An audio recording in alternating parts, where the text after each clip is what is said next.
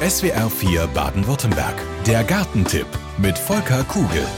Was gibt's jetzt Anfang November noch im Garten zu tun? Es kommt drauf an, ob man einen Nutzgarten oder einen Ziergarten hat. Vielleicht haben Sie ja auch beides. In jedem Fall sagt uns unser SWR4 Gartenexperte Volker Kugel, was es da jetzt noch zu tun gibt. Fangen wir mit dem Nutzgarten an, also Gemüse- und Obstgarten. Also im Nutzgarten, da ist vieles zu tun. Ich habe mir mal vier Sachen rausgegriffen. Ganz mhm. konkrete vier Beispiele. Die letzten Tomaten werden abgeerntet, auch wenn sie noch grün sind. Die Tomaten, die lagern wir dann am besten kühl und dunkel, idealerweise zusammen mit einem reifen Apfel, damit sie schneller rot werden. Die Nachreife wird ja durch das Ethylen, was der Apfel abgibt, verstärkt. Mhm.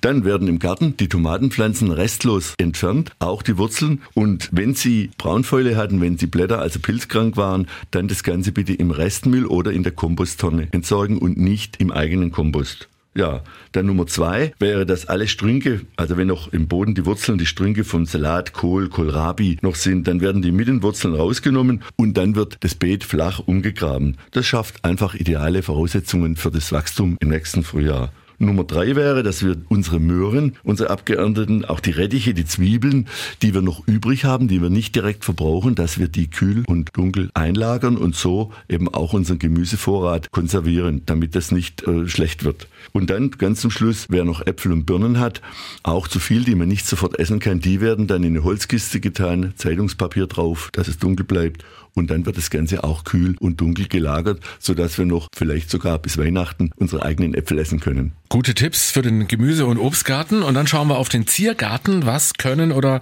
müssten wir deiner Meinung nach da jetzt noch tun?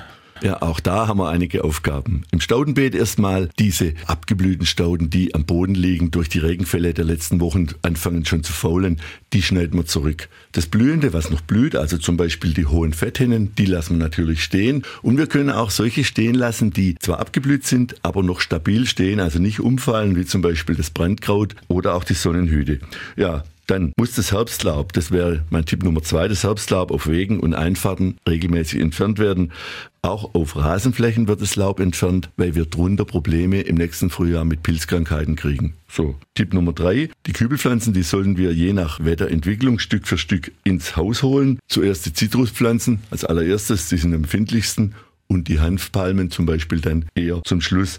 Hier gilt aber das ganz wichtige Motto, jeder Tag im Freien ist für die Pflanzen ein guter Tag. Also nicht voreilig einräumen, sondern immer warten, bis das entsprechende äh, Wetter auch vorhergesagt ist. Ja, und bei den Rosen, da schneiden wir die abgeblühten, vertrockneten Blüten, wo oft schon Pilzbefall noch ist, die schneiden wir leicht zurück unterhalb der Blüte. Kein starker Rückschnitt. Und das hilft eben, die Pilzkrankheiten einzudämmen, auch schon fürs nächste Jahr. Und den richtigen Rückschnitt der Rosen, also das stärker runterschneiden, das machen wir erst dann Mitte, Ende März im nächsten Jahr. Also wir haben jetzt noch einiges zu tun. Der Gartentipp mit Volker Kugel. Immer Donnerstagvormittag in SWR 4 Baden-Württemberg.